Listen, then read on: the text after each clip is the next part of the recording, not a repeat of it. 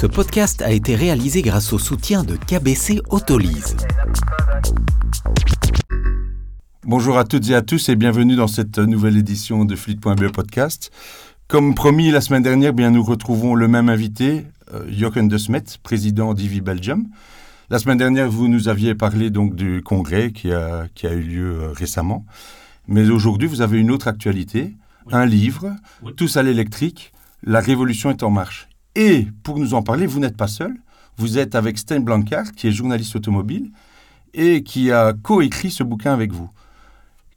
Qui commence pour m'expliquer comment est né le duo Stein Blankart, Jochen de Smet? Qui commence? Eh bien, je, vais l'expliquer. Euh, en fait, euh, je suis journaliste automobile et Jochen, il est le spécialiste dans tout ce qui est le métier euh, de l'électrification de la mobilité. Et Jochen a eu la question de notre éditeur, Herzberg, d'une fois mettre ensemble un livre qui répondait à toutes les questions qui existent autour de la voiture électrique et de, de cette révolution qu'on vit aujourd'hui.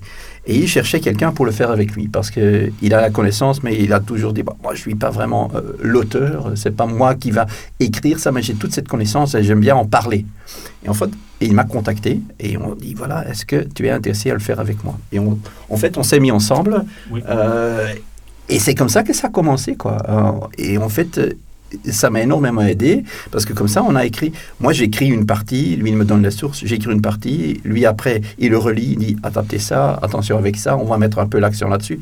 Et comme ça, c'est organique que ce livre a été écrit par nous deux. Quoi. Car, car Sten est une journaliste euh, de, de, de, de, le secteur de l'automobile et moi j'ai l'expertise dans le secteur de l'énergie et de, dans les bornes de recharge. Donc euh, c'était une bonne chimie entre nous deux pour écrire ce livre et c'était très agréable. D'accord. Maintenant parlons du contenu de ce livre. Euh, vous dites donc La révolution est en marche, c'est le sous-titre du livre. Est-ce vraiment une révolution ou en fait une évolution? Ben, Pour le moment, c'est encore une révolution. Et après, ça sera une évolution. Hein, parce que pour le moment, naturellement, on est encore entre une phase où on a toujours les voitures thermiques et on aura de plus en plus de voitures électriques. Ben, quand on parle de 2035 et après, ben, ça sera plutôt une évolution. Mais la révolution, c'est maintenant jusque 2035 parce qu'on va vendre maintenant les dernières voitures à moteur thermique et les premiers, pour la majorité, hein, les premiers véhicules électriques qu'ils vont avoir. Et pour le reste de leur vie, ben, sans doute, ça sera de l'électrique pour eux aussi. Pour ceux qui vont acheter une nouvelle, ben, c'est fort probable que ça sera déjà une électrique d'ici 5-6 euh, ans, mais après, il n'y aura que ça. quoi. Et c'est pour ça qu'on dit maintenant, c'est la révolution, elle est en marche, et après, ben, on va évoluer, on va voir évoluer ce secteur. Oui, c'est une révolution parce que nous avons toujours des, batteries qui sont nouveaux. À ce moment, nous avons toujours des bornes qui sont nouveaux et la révolution est toujours en marche. Nous ne sommes pas au début du trajet. Je pense que nous avons, euh, nous avons fait que 2% que tout le marché euh, pour électrifier, et c'est une, euh, c'est une vraie révolution à mon avis. D'accord. Ben, l'électricité, ben, elle est déjà bien connue dans le monde des entreprises, euh, puisque bon, voilà, euh, pour d'ici 2026, probablement quasiment toutes les entreprises, si pas toutes, euh, seront passées à l'électrique pour des raisons notamment fiscales. Qu'en est-il du côté des particuliers? Ben, Il faut avouer que pour le moment, et c'est clair, et on le dit aussi dans notre livre, pour le moment, on ne peut pas dire que la voiture électrique est aussi bon marché ou aussi cher, hein, ça dépend comment tu le vois, que la voiture thermique. Certes, aujourd'hui, on parle 2023. Mais naturellement, on regarde le futur et on est sûr et certain que d'ici quelques années, on pourra dire oui, la voiture électrique ne coûte pas plus qu'une voiture thermique. Et qu'en effet, d'ici 10 ans, on parlera plus, on parlera plus de ça et on aura en effet fait le switch et on sera en effet à un niveau comparable entre les deux ou même, et je pense bien plutôt ça, moins cher. Parce que naturellement, il y a le prix de la voiture électrique, c'est certes, mais certainement le cas, mais aussi cette fiscalité. Et ce qu'on va voir, c'est que la fiscalité des voitures thermiques, ben, elle ne va pas évoluer dans le bon côté, euh, dans, dans, le bon sens, je m'excuse. Euh, les véhicules thermiques, en effet, ben, deviendront plus chers. Et comme ça aussi, naturellement, les voitures électriques deviendront moins chères. Hein. C'est comme toujours, quand on a une évolution ou une révolution, le changement, ça ça fait peur. Et les gens qui ont connu rien d'autre qu'en 30 ou 40 ans, ils roulaient en, thermique, et maintenant mm. on leur dit c'est fini, ça leur fait peur. Et je comprends, parce que pour nous aussi, c'est une adaptation. Nous aussi, hein, nous les auteurs aussi, on vient d'un véhicule diesel-essence et on fait le switch. Et on comprend que ça prend un peu de, de temps pour s'y adapter. Mais ce qu'on veut dire ici, c'est qu'il ne faut pas avoir peur.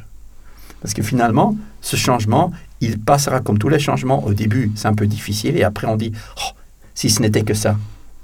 Hein? On, aime comparer ça, hein, Jochen et moi, avec un match de foot. Parce que quand on parle du moteur thermique, on est à la fin d'un match de foot qui a eu des prolongations. on est dans la 111e ou 115e minute des 120. Ça veut dire qu'il reste plus grand-chose. Mais quand on regarde la voiture électrique, on vient de commencer le match. En fait, l'arbitre a juste sifflé, il y a 3-4 minutes, on ne sait pas encore où on va, mais on sait qu'il y aura encore 90 minutes, ou alors 80, hein, 84 euh, minutes ou quelque chose comme ça, de match qui sans doute sera super intéressant avec beaucoup de buts, etc. Et peut-être aussi, oui, parfois, quelques petits problèmes. C'est sûr, hein, toute évolution euh, connaît des petits problèmes, mais je pense aussi que l'industrie et les gouvernements seront là pour résoudre ces problèmes. C'est un livre de, de, plus de 200 pages. Euh, il, contient 19 chapitres, si je ne m'abuse.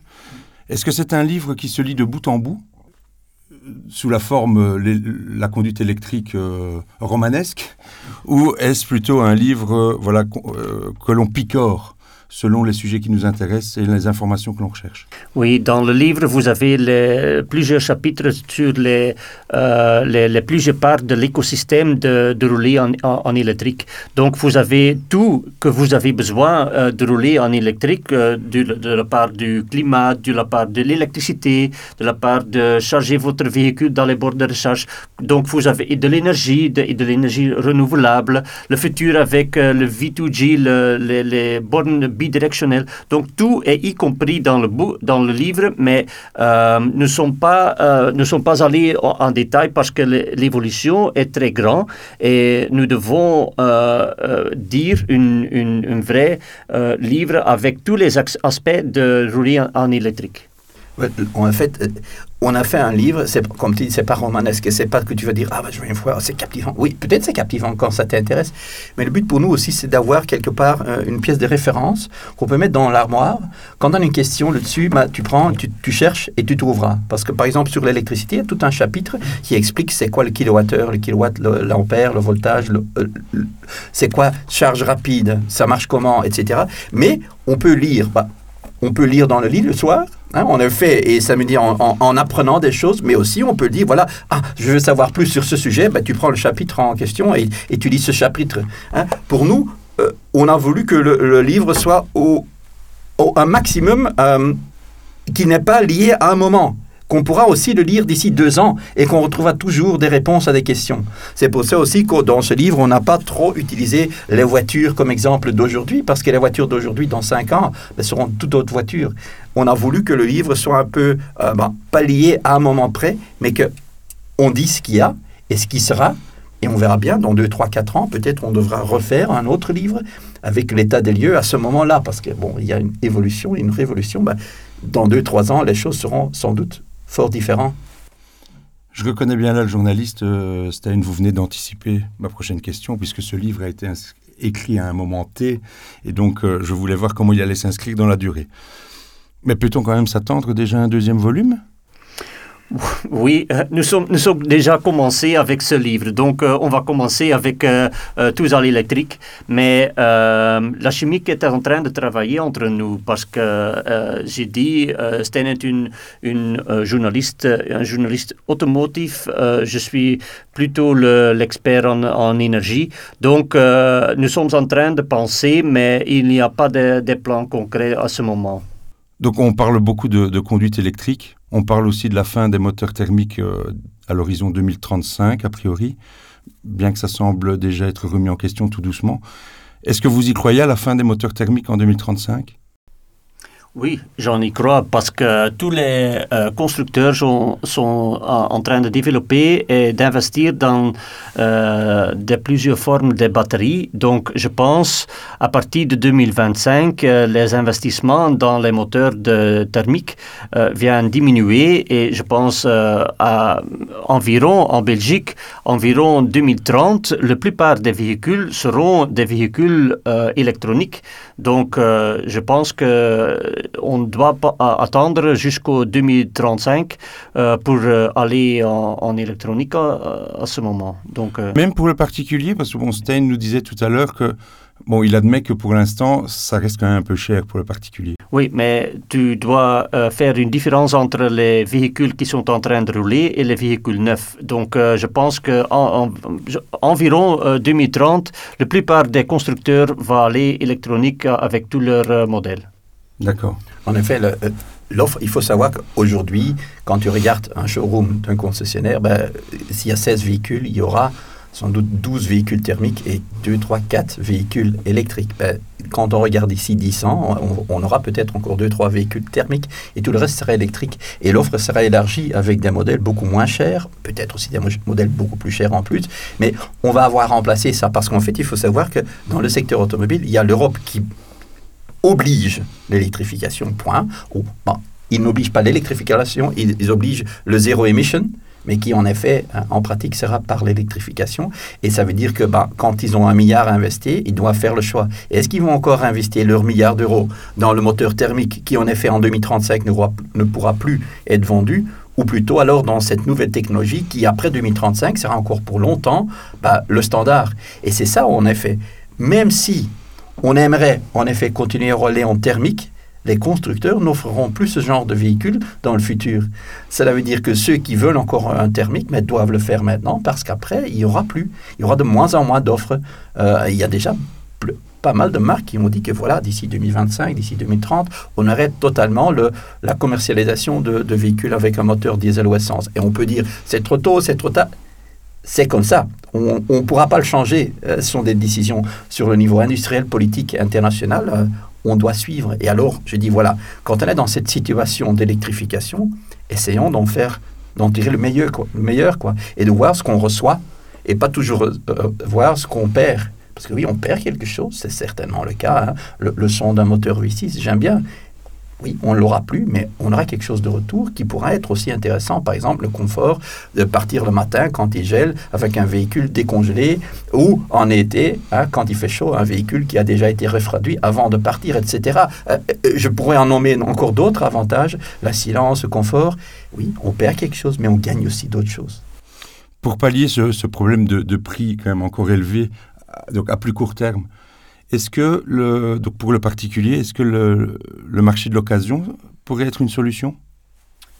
Oh, Peut-être parce que nous avons des véhicules euh, à, partir de, de 40 000 euh, euros et, et plus euh, dans une terme de, de 3 ou 4 années qui viennent au marché de ce donc, euh, je ne sais pas quelle est la valeur résiduelle de, de ce type de voiture dans, dans 3 ou 4 ans. Euh, je crois que la plupart du marché pour les particuliers sera dans le, euh, le nouveau voiture qui sont dans le prix entre euh, 20 et 25 000, euh, 000, euros à ce moment. Euh, et le, les premiers sont déjà connus. Hein. Ce sont les, le Volkswagen ID2, ce sont le Citroën euh, qui est euh, communiqué, aussi le, nouveau Twingo qui est communiqué, hier. Donc vous avez des, des nouveaux voitures et ça sera le marché pour les particuliers, je pense. Le marché pour les secondes mains, peut-être, mais euh, la valeur résiduelle des voitures batterie électronique est plus haut parce que le, le batterie ne dégrade pas, euh, va pas diminuer en termes de pourcentage en, en, batterie et, en, énergie et puissance. Donc, euh, je ne sais pas si le marché des euh, véhicules pour des, entreprises est le, le, marché le plus intéressant pour des, pour des particuliers. Maintenant, quand on parle de particuliers, je pense qu'une une, bonne solution à, envisager, c'est aussi de promouvoir le private lease. Parce que, en fait, le danger qui existe, c'est que les gens ont peur de la valeur résiduelle, parce que c'est une nouvelle technologie, quoique, bon, pour le moment, les valeurs résiduelles sont relativement bonnes. On ne sait pas comment ça va évoluer. Et certainement, quand on est particulier, ça fait peur. Bon, est-ce que j'aurai encore ce que j'aimerais bien avoir d'ici 4 ans pour mon véhicule? Et pour cela, le private lease est une parfaite solution parce que là, c'est la société leasing qui vous loue une voiture et qui la reprend après avec tout risque chez elle. hein. Si la valeur vaut moins, c'est son problème, c'est pas le tien. Et je pense qu'en effet, c'est maintenant peut-être vraiment le moment pour promouvoir cette solution du private lease chez nous.